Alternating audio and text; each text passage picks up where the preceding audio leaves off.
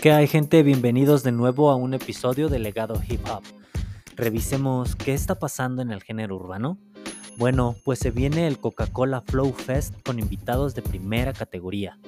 Gera estrenó el primer sencillo de su nuevo disco. Hablaremos de los lanzamientos de sneakers que se dieron la semana pasada y todo lo ocurrido entre Nodal y J Balvin. Esto es Legado Hip Hop, comenzamos.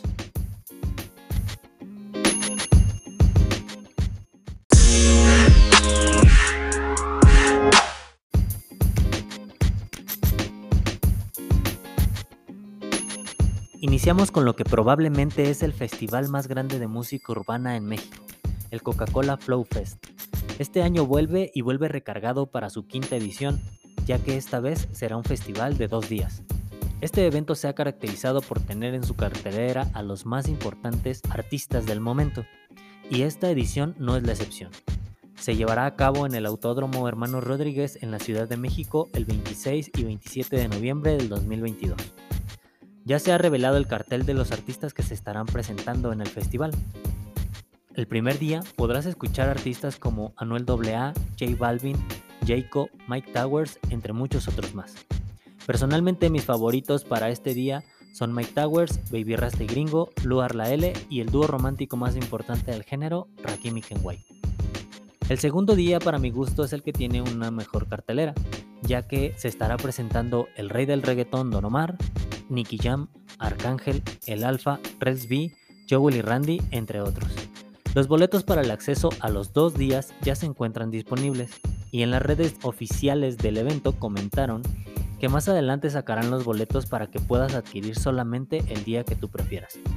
Tienes opción de acceder a tres tipos de boletos y estos a su vez se dividen en tres fases. ¿Cuáles son los boletos y en qué consisten estas fases? Bueno, te explico. Se tienen los boletos generales, Comfort Pass y Citibanamex Plus. Cada uno tiene tres fases. Hay un cierto número de boletos en cada fase y en el momento en el que se agotan se abre una nueva, con la diferencia de que el precio va aumentando cada que avanzan las fases. Los beneficios que te dan los diferentes tipos de pases son los siguientes. Con el boleto general tienes acceso a todos los escenarios, actividades, instalaciones y activaciones generales que se den en el concierto. Con el Comfort Pass tienes un acceso más rápido y exclusivo al festival, así como baños privados en el escenario de Coca-Cola y Sprite. Y finalmente con el pase City Banamex Plus, en la compra de cuatro boletos de este tipo, contarás con un espacio de estacionamiento. Además, fila para acceso rápido, batería para cargar tu celular, atención personalizada, lugares con internet, selección gastronómica, coctelería especializada, áreas con mesas, baños premium, transportación en carritos de golf a los diferentes escenarios y guardarropa. Sea cual sea el boleto que elijas, definitivamente será un gran evento para que todos los amantes de la música urbana disfrutemos. Cuéntame, ¿asistirás a este evento? ¿A quién vas a ver? Continuemos.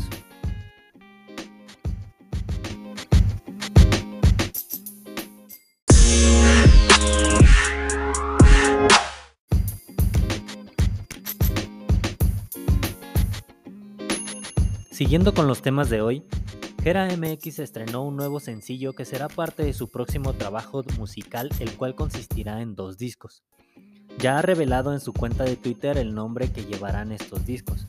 El primero es No teníamos nada pero éramos felices, el cual se espera sea un disco lleno de energía, con temas motivacionales.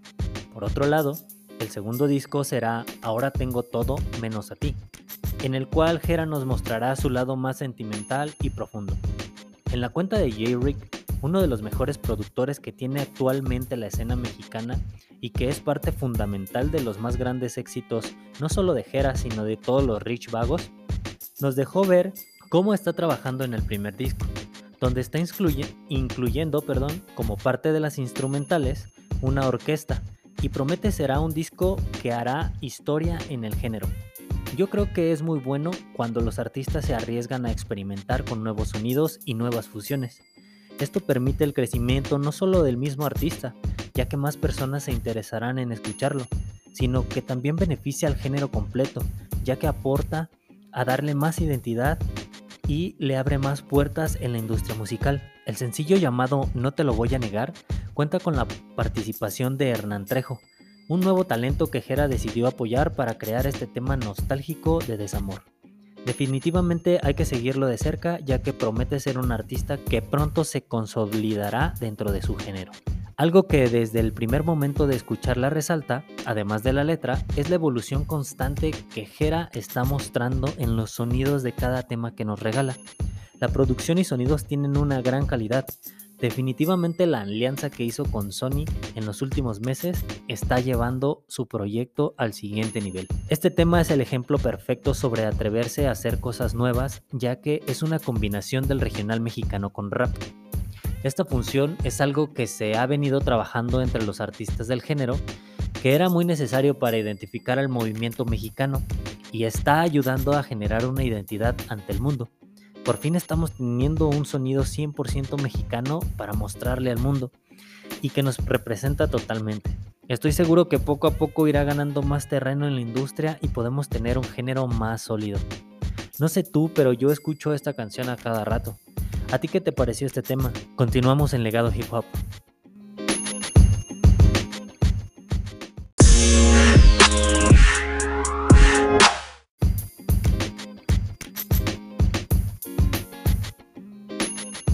La semana pasada hubo varios lanzamientos de nuevos modelos de Nike para que los amantes de esta moda inicien fresh este verano. Uno de los lanzamientos fue la colaboración entre Jordan y Ama Manier, una de las boutiques más prestigiosas del mundo que en los últimos años ha realizado colaboraciones con grandes marcas, como Adidas, Diadora y pues por supuesto Nike. Estas colaboraciones se destacan por su alta calidad y lujo y esta vez se enfocaron en la silueta del Jordan 2, un modelo que desde mi punto de vista es de los más olvidados de la marca. Este diseño eh, de esta colaboración es bastante estético. Utilizaron el color beige con detalles en color vino en la suela, talón y los cordones, los cuales hacen un contraste muy bello para mi gusto y también como toque final eh, le dieron un estampado en negro imitando la piel de una serpiente eh, en la media suela. Estos pares los puedes adquirir por 225 dólares en la página de sneakers de Nike o en la página oficial de Amamanier. También se dio el lanzamiento de los Nike Air Trainer, eh, modelo de los 80s que Nike busca tenga un resurgimiento. Esta versión se llama Photon Dust y es totalmente de piel. Tiene contraste de colores blanco y diferentes tonos de gris. Si te gustan las cosas retro, definitivamente este es un par para ti. Fue lanzado al mercado con un precio de 120 dólares. Otro par que tuvo un retorno eh, fue el que en su momento lanzó el jugador de baloncesto Charles Barkley, los Air Max 2. Este clásico de los 90 vuelven con una combinación de colores blanco, naranja y negro, con detalles en morado, y con el número 34 en los laterales haciendo referencia al número que este famoso basquetbolista usaba en sus camisetas. Tiene un precio de lanzamiento de 160 dólares en la página de Sneakers Nike o en tu eh, tienda de retail favorita. Eh, probablemente ahí están un poco más caros, pero eh, este fue el precio con el que se lanzó. Y para cerrar esta sección, lanzaron al mercado también un clásico, el Air Force One Joule, con una combinación de colores de blanco en la parte de arriba y vainilla en la suela con lo que se busca que se le dé un toque como un aspecto de tenis antiguo, ya viejo, eh, pero no como, como desgastado, sino simplemente como si hubiera pasado el tiempo sin usarse y eh, la suela pues eh, se va poniendo amarillenta. Además, el sush está gelificado. Este par salió al mercado con un precio de 130 dólares.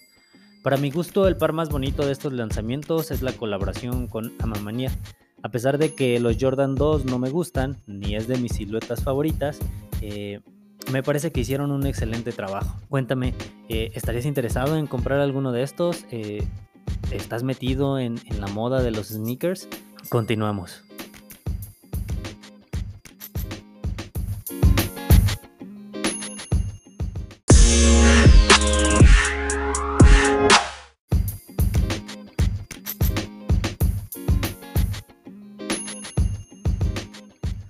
Ya para finalizar, Cristian Nodal y J Balvin tuvieron roces por las redes sociales.